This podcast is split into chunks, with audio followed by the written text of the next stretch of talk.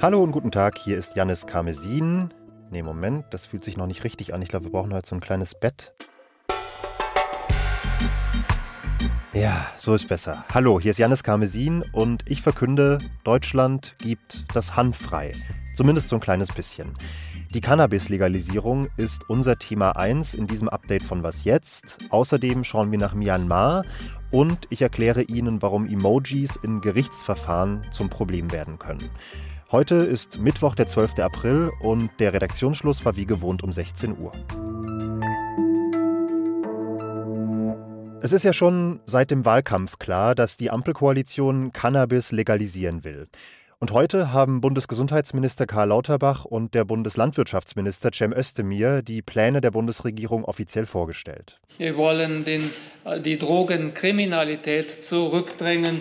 Wir wollen die stetig zunehmende Toxizität der Produkte wollen wir in den Griff bekommen. Somit wir wollen kein Problem schaffen, sondern ein ungelöstes Problem wollen wir helfen zu lösen. Also keine neuen Probleme schaffen zu wollen, das ist schon mal eine gute Ausgangslage für Politik. Wie das aussehen soll, das erklärt uns jetzt unser, nennen wir ihn den Ganja-Beauftragten von Zeit Online, Tilman Steffen. Hallo. Hallo Janis. Tillmann, du hattest jetzt auf Basis eigener Recherchen vor zwei Wochen schon mal grob umrissen, was genau passieren soll, aber jetzt ist es offiziell und wir fassen es nochmal für alle zusammen. Wie soll die Legalisierung von Cannabis in Deutschland ablaufen? Ja, genau. Jetzt ist es bestätigt, was wir berichtet haben. Diese Legalisierung soll im Prinzip in zwei Teile geteilt werden. Einerseits will man eben den Eigenanbau erlauben äh, zum Eigenverbrauch und Eigenkonsum auf Balkon und im Garten. Und zweitens will man eben äh, Cannabis Clubs, Vereine äh, zulassen, wo Mitglieder sich zum Anbau organisieren können. Und die zweite große Säule ist eben dann in regionalen Modellprojekten äh, den kommerziellen Verkauf und das kommerzielle Anbieten von Cannabis zu erlauben. Dort soll dann auch die Produktion dieses Cannabis äh, stattfinden. Das ist die zweite Säule. Die erste äh, könnte schon jetzt im April in einen Gesetzentwurf äh, münden und die zweite, da sind sich äh, die Minister gar nicht so sicher, ob sie das in, in absehbarer Zeit hinkriegen. Das könnte noch eine Weile dauern. Also am schnellsten greifbar werden diese Cannabis-Clubs, diese Vereine mhm. sein. Ähm, wie soll das Modell genau aussehen? Wie soll das laufen? Ja, Cannabis-Vereine, Cannabis-Clubs, man kennt das so ein bisschen aus äh, Spanien, aus in Belgien gab es das auch schon, in Malta plant man das. Äh, privatrechtlich organisieren sich dort Menschen, Cannabis-Freunde, die sagen, okay, wir bauen gemeinsam an und wir verteilen dann die Ernte an äh, die Mitglieder und konsumieren das entweder gemeinsam auch oder in Deutschland ist es jetzt so vorgesehen, dass das Konsumieren dann schon zu Hause im stillen Kämmerlein erfolgen soll, auf jeden Fall nicht im Verein.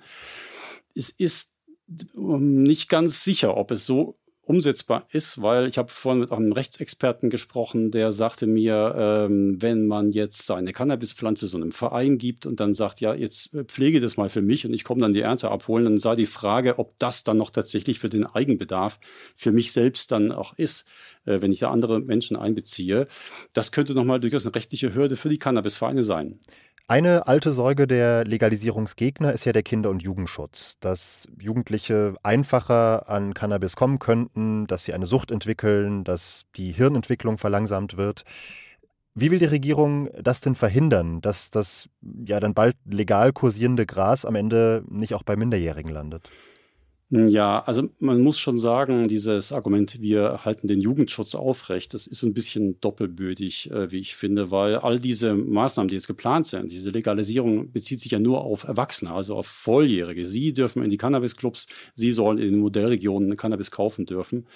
Ähm, die äh, Jugendlichen, ähm, 16-, 17-jährigen äh, Kiffer, die sind, wenn sie was haben wollen, weiterhin auf den Dealer im Park angewiesen. Insofern kann man da nur die Heranwachsenden betrachten, also unter 21-Jährige. Die sollen in den Cannabis-Clubs eben eine geringere Menge nur pro Monat erwerben dürfen. Nicht 50 Gramm maximal pro Monat, sondern nur 25. Äh, das ist so ein kleiner Punkt, wo man sagt, okay, jüngere Leute werden hier geschützt. Ansonsten bleibt, äh, das wurde heute auch so gesagt, äh, in der Pressekonferenz einfach nur die Prävention, die Vorsorge, die Aufklärung, um eben Jugendliche so gut wie möglich vor Sucht und Drogen zu schützen. Das ist jetzt erstmal nur so eine Art Legalisierung light, könnte man sagen. Im Koalitionsvertrag war ja auch kommerzieller Handel zum Beispiel vorgesehen, aber das verbietet das EU-Recht. Jetzt haben die beiden Minister heute aber schon anklingen lassen, dass diese Cannabis-Vereine, dass die Modellregionen nur der Anfang sein sollen. Wohin soll es denn langfristig gehen?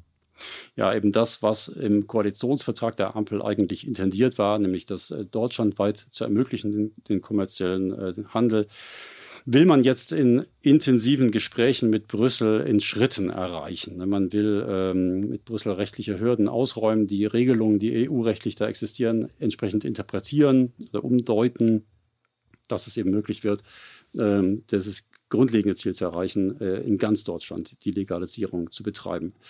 Äh, seinen internen Kritikern hält Bundesgesundheitsminister Lauterbach dann entgegen, ja, das wird ja kommen, wir werden es deutschlandweit haben, wenn die Modellprojekte erfolgreich sind. Und ein Stück weit äh, verbindet er das so stark miteinander, dass man den Eindruck hat, er nimmt den Erfolg quasi äh, der wissenschaftlichen Begleitung äh, schon vorweg.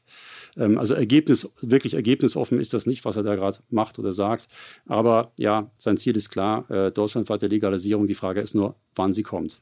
Also, es geht voran mit der Cannabis-Legalisierung in kleinen Schritten oder, wie man unter Kiffern sagt, Zug für Zug. Seit dem Militärputsch vor eineinhalb Jahren ist der Nordwesten von Myanmar eines der Zentren des Widerstands gegen das Militärregime. Dort sind unter anderem selbsternannte Volksverteidigungskräfte aktiv. Das sind Milizen, die die zivile Schattenregierung des Landes unterstützen. Gestern hat die Militärjunta jetzt Luftangriffe auf ein Dorf in der Region geflogen und dabei sind offenbar bis zu 100 Menschen getötet worden. Ein Sprecher der Junta hat gesagt, das Ziel sei eine Veranstaltung dieser Volksverteidigungskräfte gewesen und eines ihrer Waffenlager, aber es sind offenbar auch mehrere Zivilistinnen unter den Opfern.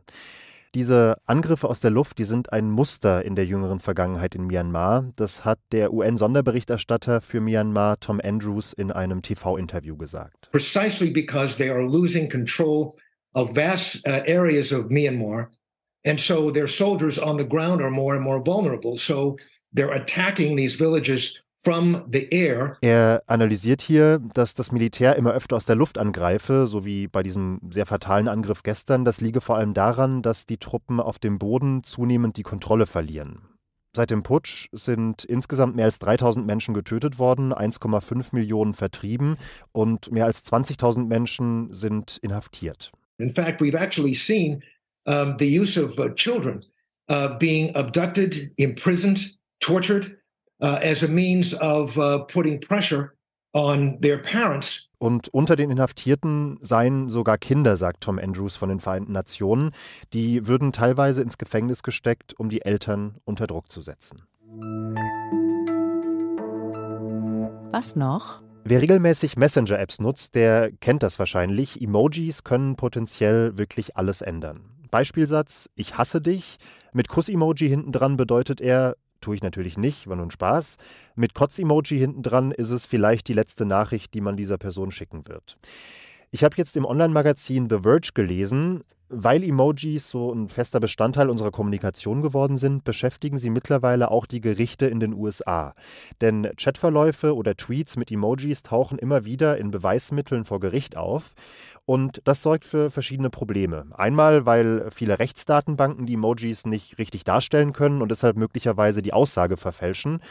Und überhaupt ist an vielen Stellen unklar, wie Emojis vor Gericht genau vorgelesen werden sollen und ob eigentlich alle die Emojis richtig deuten und damit auch die Intention der ursprünglichen Aussage in einem Chatverlauf. An manchen Gerichten gibt es deshalb jetzt tatsächlich schon spezielle Schulungen für RichterInnen, vier Stunden lang Emojis vor Gericht. Und das war's mit dieser Folge von Was jetzt? Wenn Ihnen die gut gefallen hat, dann können Sie uns unterstützen, indem Sie ein Digital-Abo der Zeit abschließen. Unter abo.zeit.de/slash was jetzt ist der erste Monat für Sie umsonst. Und wenn Ihnen die Folge nicht gut gefallen hat, dann holen Sie sich das doch trotzdem. Die Texte der KollegInnen lohnen sich eigentlich immer. Jetzt genießen Sie aber erstmal den Abend und schalten Sie morgen früh wieder ein. Dann sitzt an meiner Stelle Azadeh Peschman. Ich bin Janis Karmesin, sagt Ciao und bis bald. Konsum von Cannabis ist eine gesellschaftliche Realität. Und wenn ich mir die Jugendorganisation auch der Parteien anschaue, habe ich das Gefühl, das ist ein parteiübergreifendes Phänomen.